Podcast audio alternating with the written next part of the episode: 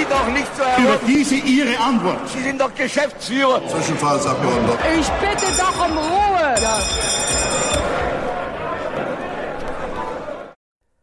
Herzlich willkommen zur außerordentlichen Sitzung des Zwischenruf, dem politikwissenschaftlichen Podcast rund ums Parlament.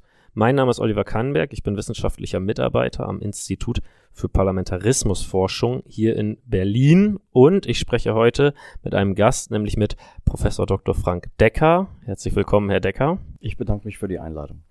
Frank Decker ist Professor am Institut für politische Wissenschaft und Soziologie der Universität Bonn.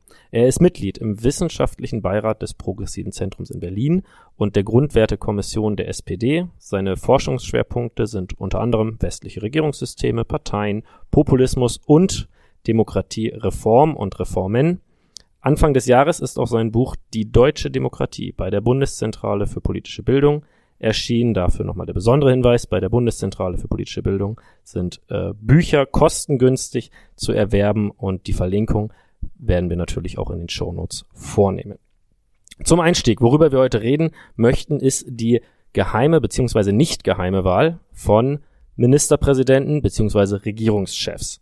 Dazu nochmal den Kontext, den wir jetzt hier zuletzt in Berlin erlebt haben, für diejenigen, die es vielleicht nicht mehr so genau wissen. Es stand die Wahl des regierenden Bürgermeisters an. Zuvor hatten sich die CDU und SPD Berlin auf einen Koalitionsvertrag geeinigt und sie bekommen im Parlament 86 Stimmen, also 86 Abgeordnete aus den beiden Koalitionsparteien. Bei dem ersten Wahlgang benötigte Kai Wegner 80 Ja-Stimmen und bekam 73. Das ist nicht genug. Im zweiten Wahlgang bekam er dann 79, also fehlte immer noch eine Stimme zur Wahl und insgesamt sieben Stimmen aus dem Koalitionslager. Im dritten Wahlgang hat es dann geklappt. 86 Stimmen für Kai Wegner. Man könnte meinen, alle aus SCDU und SPD hätten für ihn gestimmt. Dennoch kam es zu großer Aufregung auch über die Grenzen der Berliner Lokalpolitik hinaus. Herr Decker, woran lag das? Zunächst äh, muss man vielleicht sagen, worauf hat sich die Aufregung bezogen? Und sie hat sich interessanterweise, und das tut sie nie in solchen Fällen, bezogen auf die Tatsache, dass äh, über die Regierungen und die Wahl eines Regierungschefs, also des Kanzlers und äh, des Ministerpräsidenten, ist ja de facto die Wahl der Regierung, auch der entsprechenden Koalition, die vereinbart worden ist, dass diese Wahlen in Deutschland stets traditionell äh, geheim stattfinden, sondern man hat dann über alles Mögliche äh, diskutiert, natürlich immer wieder über die Frage, woher äh, kommen die äh, abtrünnigen äh, Stimmen. Das ist aber durchaus müßig, äh, denn äh, die geheime Abstimmung äh, äh, lässt das eben nicht ähm, äh, erkennen. Mhm. Äh, und ähm, die Aufregung hat sich natürlich darauf äh, bezogen, dass das eigentlich eine Wahl einer Regierung sollte immer eine Vertrauensabstimmung äh, sein, äh, dass eine solche Abstimmung dann de facto eine Misstrauensabstimmung ist. Und äh, das ist natürlich kein gutes Omen für die weitere Zusammenarbeit in der Koalition. Also schlechter hätte sie nicht starten können. Mhm.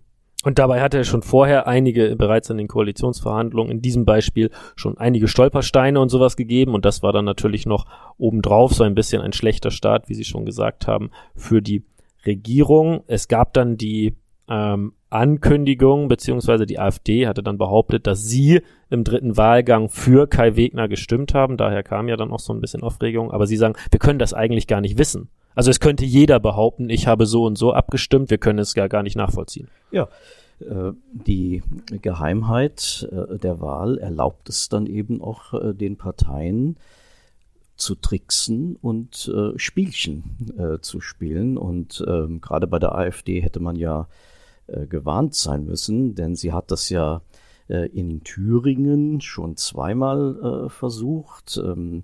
Anfang 2020, da gingen ja Schockwellen Mhm. äh, durch die ganze Republik.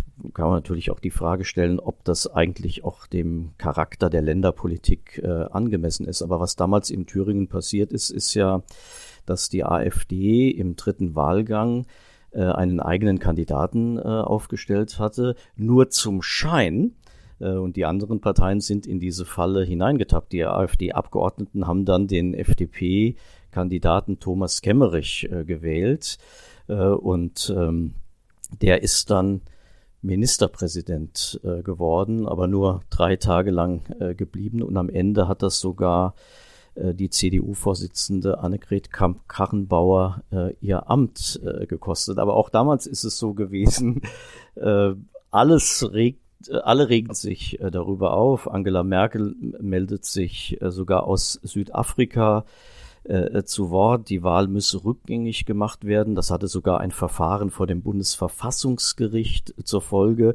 Äh, aber niemand hat über die institutionelle Ursache gesprochen, die ein solches Verhalten, ein solches Spielchen, was die AfD da gespielt hat, überhaupt erst möglich äh, gemacht hat, nämlich die Tatsache, dass über die äh, Regierungschefs in Bund und Ländern eben nicht in offener Abstimmung äh, entschieden wird, sondern die äh, Abgeordneten dort unter dem Deckmantel der Geheimwahl möglicherweise äh, unehrenhafte oder wahrscheinlich sogar unehrenhafte Motive verbergen können. Denn wären die Motive äh, ehrenhaft, äh, sollten sie ja keine Probleme haben, die offenzulegen. Das haben übrigens zwei Abgeordnete der SPD in Berlin äh, auch getan. Die haben nämlich vorher angekündigt, äh, dass sie Kai Wegner nicht mitwählen werden. Also insoweit haben sie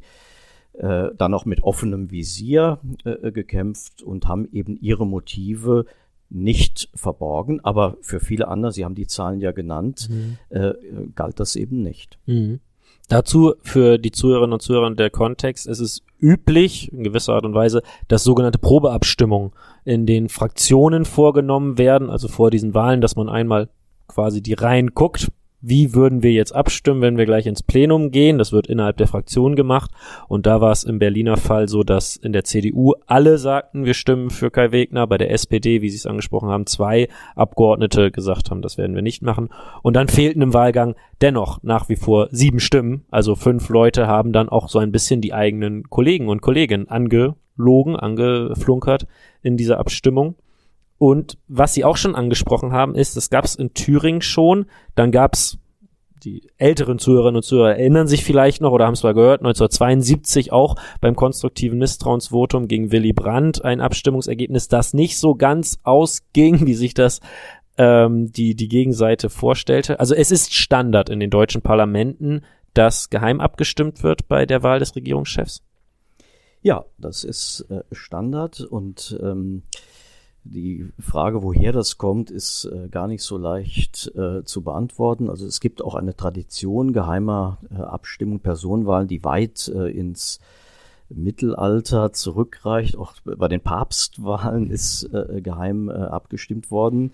nur in der Demokratie ist die geheime Abstimmung natürlich etwas anders zu bewerten als unter nicht demokratischen äh, Vorzeichen. 1949 mag da auch der Zufall äh, eine Rolle gespielt äh, haben. Ähm, auf der Bundesebene äh, der Wahl, der ersten Wahl des Bundeskanzlers äh, war eine oder zwei Wochen vorher die Wahl des Bundespräsidenten vorausgegangen. Und dort hat man in der Bundesversammlung geheim abgestimmt. Ich finde das übrigens auch in Ordnung, dass man bei der Bundespräsidentenwahl äh, bei der geheimen Wahl äh, bleibt. Auch über einen Bundestagspräsidenten sollte der Bundestag vielleicht geheim äh, abstimmen. Was ist der Unterschied zur Regierungswahl? Bei der Regierungswahl haben, haben wir eine Verknüpfung mit der vorangegangenen Parlamentswahl. Im parlamentarischen System geht ja die Regierung aus dem Parlament hervor.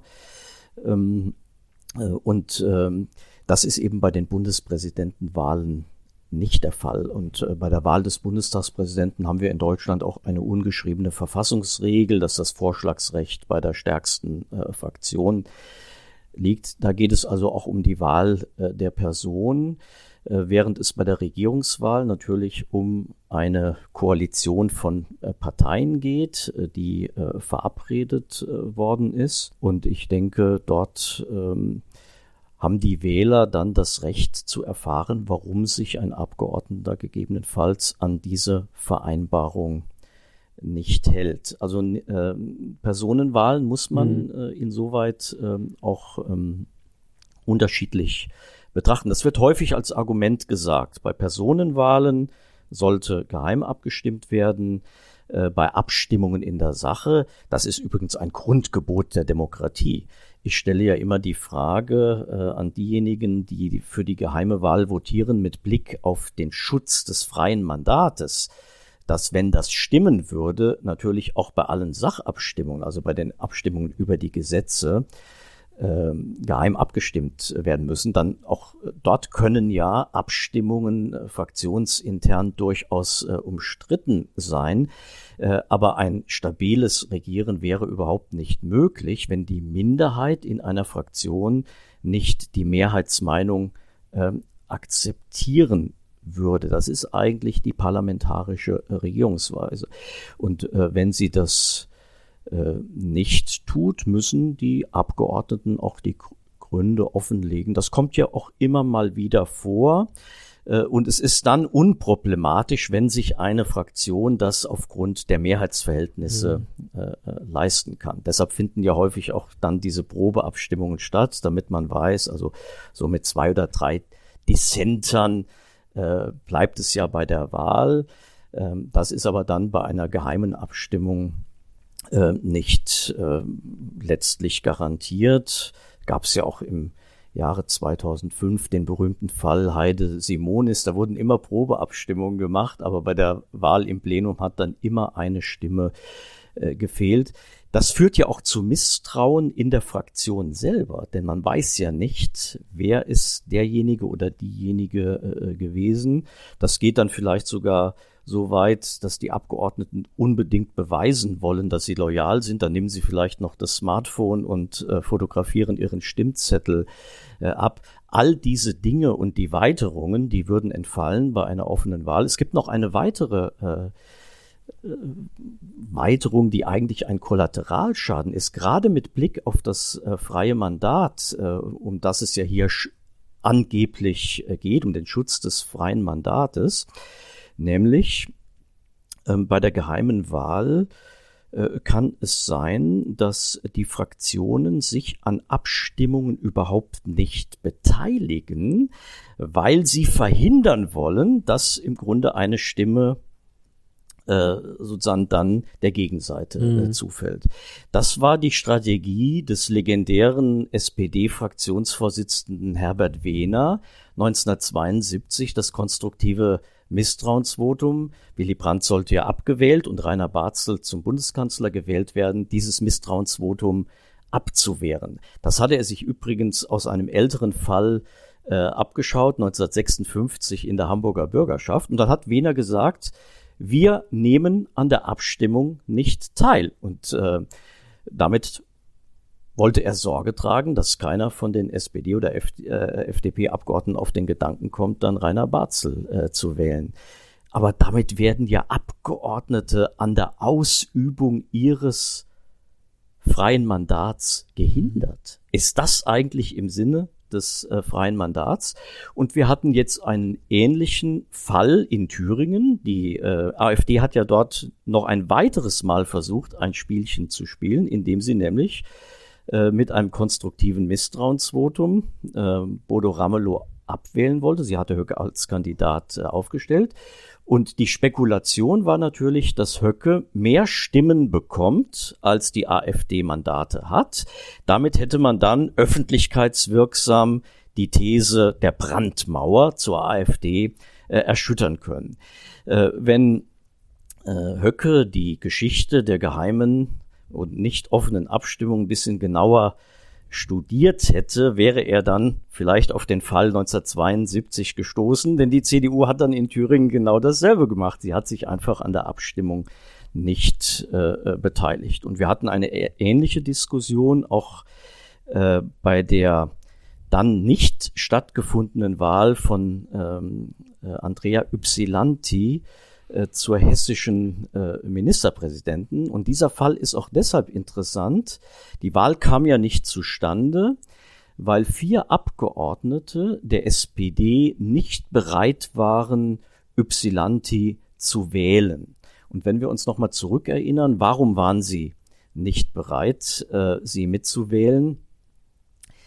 Äh, Ypsilanti hatte im Wahlkampf eine Koalition oder auch eine von der Linken geduldete Minderheitsregierung äh, dezidiert äh, ausgeschlossen. Sie ist aber dann von dieser Position abgerückt, weil sie nur mit Hilfe der mhm. Stimmen der Linken Ministerpräsidentin werden konnte. Äh, und insoweit kann man sagen, hatten diese Abgeordneten zumindestens Gründe.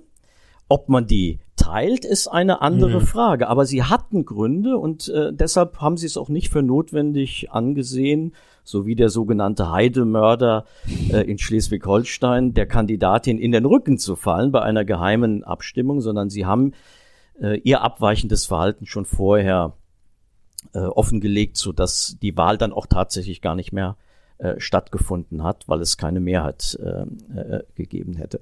Und ich glaube, all diese Fälle zeigen doch, äh, wie problematisch und letztlich undemokratisch diese geheime Wahl ist. Vielleicht noch ein äh, vergleichender Blick äh, ins Ausland. Äh, das ist auch deshalb interessant, weil Deutschland hier ein Ausnahmefall ist, insoweit als in den meisten parlamentarischen Systemen die Regierungen oder die Regierungschefs förmlich gar nicht gewählt werden.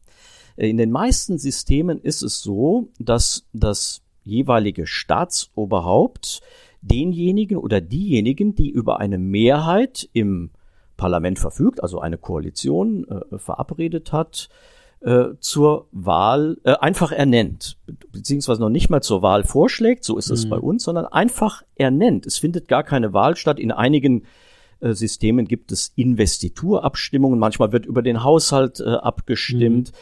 Mhm. Ähm, und äh, das zeigt nochmal, äh, dass Winfried Stefani recht hatte, als er definiert hat, das parlamentarische System über die Möglichkeit der Abberufung der Regierung. Und die Abberufung präjudiziert im Grunde äh, die Bestellung.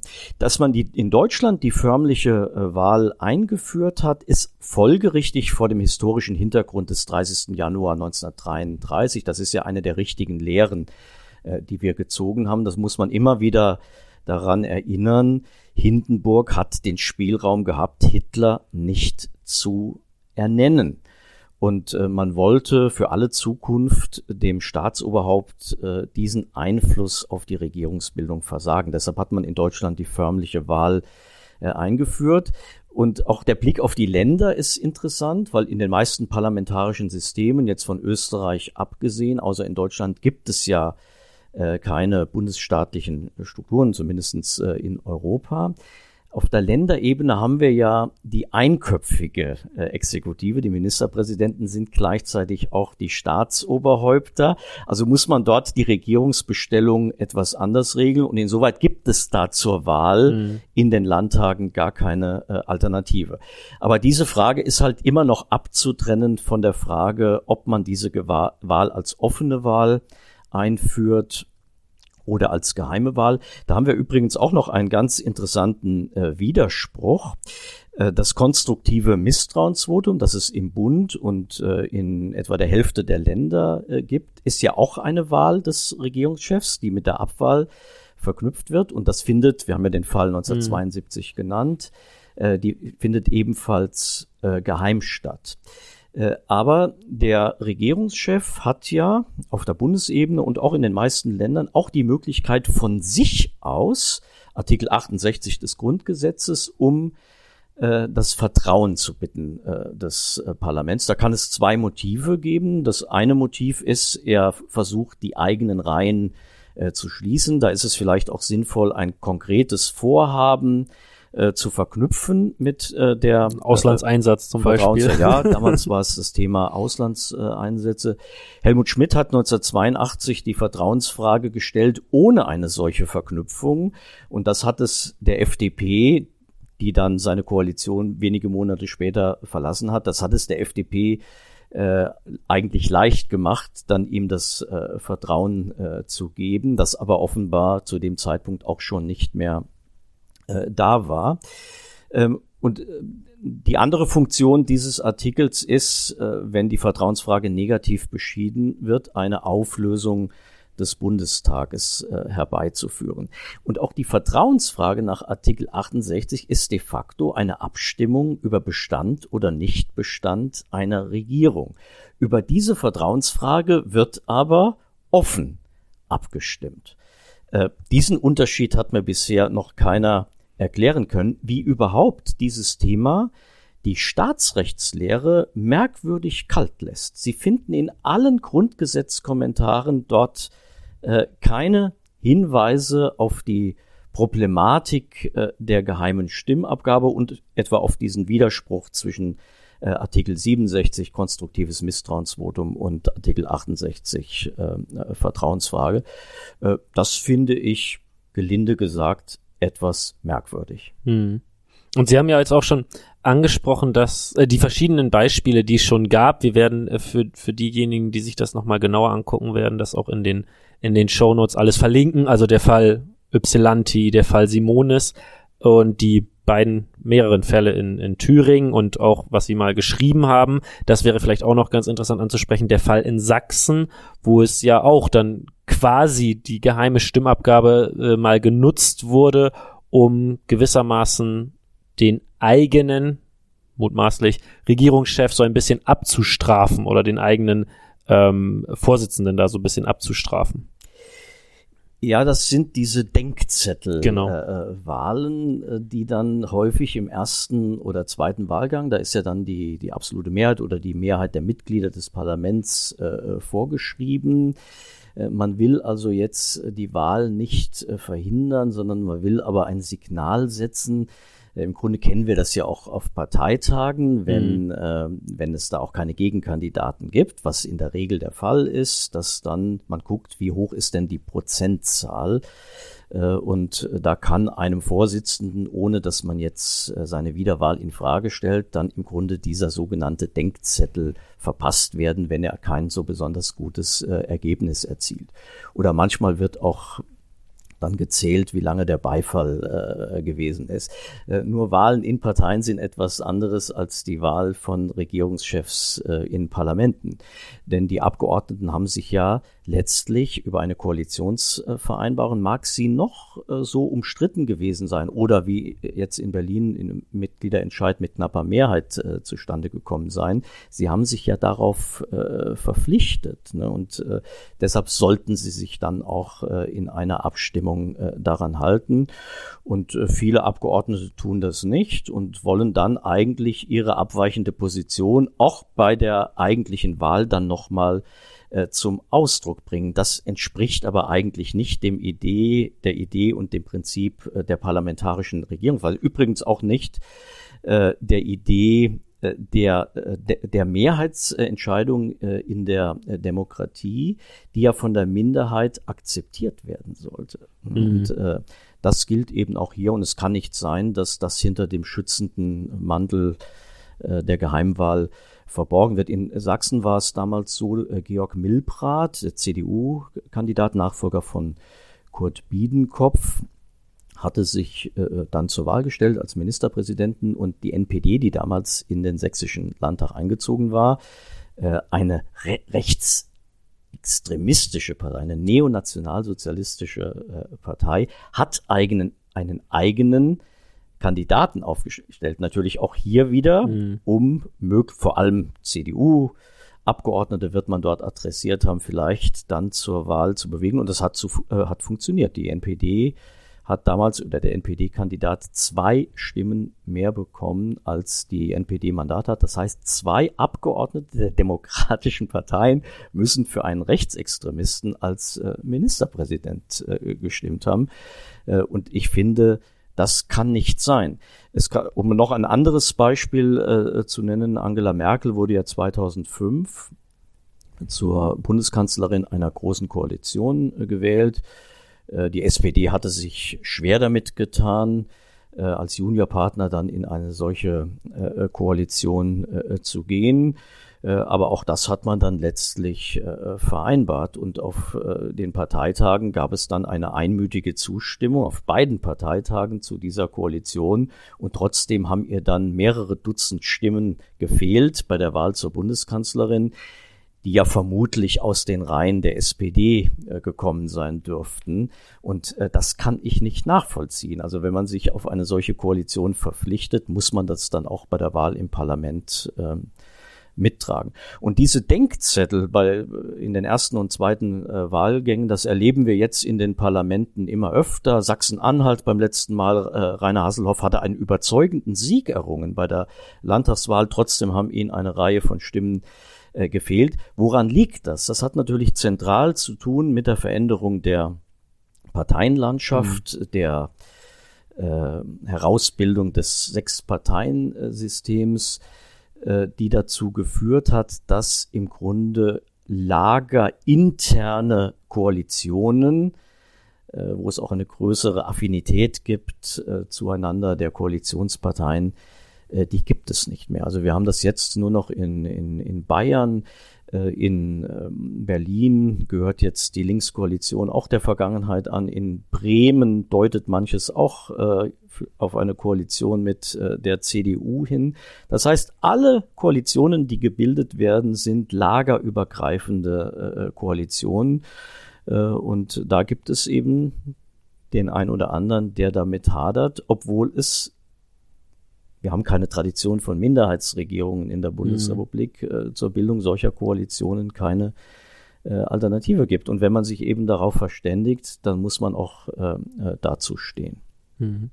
Also Sie würden sagen, wir sehen das in der Zukunft tendenziell häufiger oder wir werden es immer mal wieder erleben, dass solche Fälle eintreten, wo komplexe Koalitionen, lagerübergreifende Koalitionen gebildet werden, die dann zu einem Unmut führen können der sich dann auch bei der Wahl des Regierungschefs äußern wird, solange die Wahl weiterhin ähm, geheim ist, vielleicht auch danach, aber dann wissen wir, wer sich ähm, kritisch geäußert hat und auch vielleicht warum.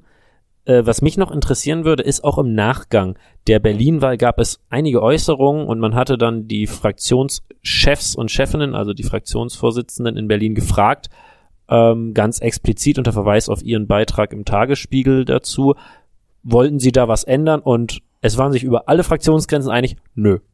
Und das Argument war, das hatten Sie auch schon angesprochen, ähm, nee, das geht ja um die Freiheit des Mandates und es ist ja eine Personenwahl. Wie sehen Sie als jemand, der sich jetzt ja auch schon einige Jahre da, damit beschäftigt und immer wieder sehr, sehr prominent Stellung bezieht, sehen Sie da das Potenzial für Veränderung oder stellen Sie sich auch schon so ein bisschen darauf ein, das wird immer wieder passieren und dann ähm, wird mal wieder kurz darüber gesprochen, aber es reicht halt nicht für realen Veränderungswillen? Es wäre in den äh, meisten äh, Länderverfassungen, auch im Grundgesetz, sogar relativ leicht änderbar.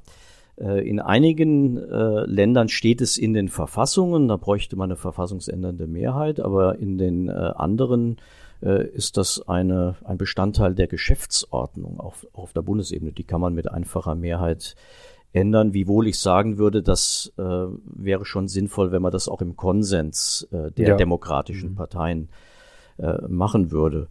Ja, ich werde nicht aufhören, äh, auch darauf hinzuweisen. Und Sie haben das ja gesagt, wir haben 2024 Landtagswahlen in drei ostdeutschen Ländern, auch wieder in, äh, in Thüringen. Äh, und da werden wir das erneut ähm, erleben, gehe ich mit Ihnen jede mhm. äh, Wette ein. Und ähm, es wäre vielleicht etwas anders, wenn es eine stärkere Resonanz gibt, gäbe in der Staatsrechtslehre. Denn bei all diesen Reformdiskussionen dürfen wir uns jetzt als Politologen nicht überschätzen. Das haben wir jetzt auch bei der Wahlrechtsreform äh, gesehen. Die, die maßgeblichen Sachverständigen sind eben dann die, äh, sind die Staatsrechtler. Äh, und ich rede mit vielen und die stimmen mir zu. Das gilt übrigens auch für die Abgeordneten, für die äh, äh, Politiker. Äh, so, und jetzt, was ist der Grund? Warum haben mhm. alle Fraktionsvorsitzenden gesagt, das soll so bleiben? Äh, das Schöne ist, wenn man einen solchen Artikel schreibt, dass der vorab online gestellt wird und dann hat man die Kommentarfunktion. Und innerhalb von 24 Stunden haben den Artikel 200 Leute kommentiert und 99 Prozent haben mir widersprochen zum Teil rüde. Ne, weil äh, die Menschen wirklich glauben, äh, dass die Freiheit des Mandates äh, durch die Geheimheit des Mandates am besten geschützt werden kann. Und dagegen lässt sich sehr schwer anargumentieren. Und ich glaube, das ist eine Stimmung, die dann eben auch von den Politikern ähm, berücksichtigt wird. Ne. Und wir wissen ja alle, äh, politische Institutionen entwickeln sich fahrtabhängig mhm. und äh, es ist sehr schwer dann auch äh, solche Korrekturen äh, vorzunehmen. Ich bin mir sicher, wenn ein Land mal vorausginge und das ändern würde, würden vielleicht auch andere Länder folgen. Warten wir es ab. Mhm ja, wir werden auf jeden Fall weiter mit großer Spannung drauf gucken und auch interessant, dass sie diese Kommentare mit einbeziehen, wo es ja sonst immer mal wieder heißt, dass Politiker zu abgekapselt seien und so weiter von den Bürgerinnen und Bürgerinnen, sich nicht an den ich mache Anführungszeichen in die Luft, Wählerwillen halten würden, aber dann quasi da die Freiheit des Mandats so gesagt wird. Also ist auch ein, vielleicht auch tatsächlich um diese sagen wir mal, diesen äh, semantische Wendung geht, dass man so ein bisschen sagt, es ist eben nicht nur eine Personenwahl. Mhm. Was ja dann häufig auch als äh, Argument benutzt wird und ja, was Sie auch das angesprochen muss man deutlich haben. machen. Und im Übrigen es kommt natürlich auch immer ein bisschen darauf an, wie man die Leute fragt. Also wenn man sie zum Beispiel fragt, finden sie es in Ordnung, dass sich Abgeordnete, obwohl die Partei dann ein Mitgliedervotum auf einen Parteitag sich für die Koalition äh, entschieden hat, dass sie sich dann bei dem Votum im Parlament nicht daran halten, würden sie wahrscheinlich auch dafür eine Zustimmung kriegen. Ähm, wir hatten vor einigen Jahren den Fall eines Fraktionswechsels im Niedersächsischen Landtag. Ähm, Abgeordnete Twesten von den Grünen ist aus der Partei ausgetreten.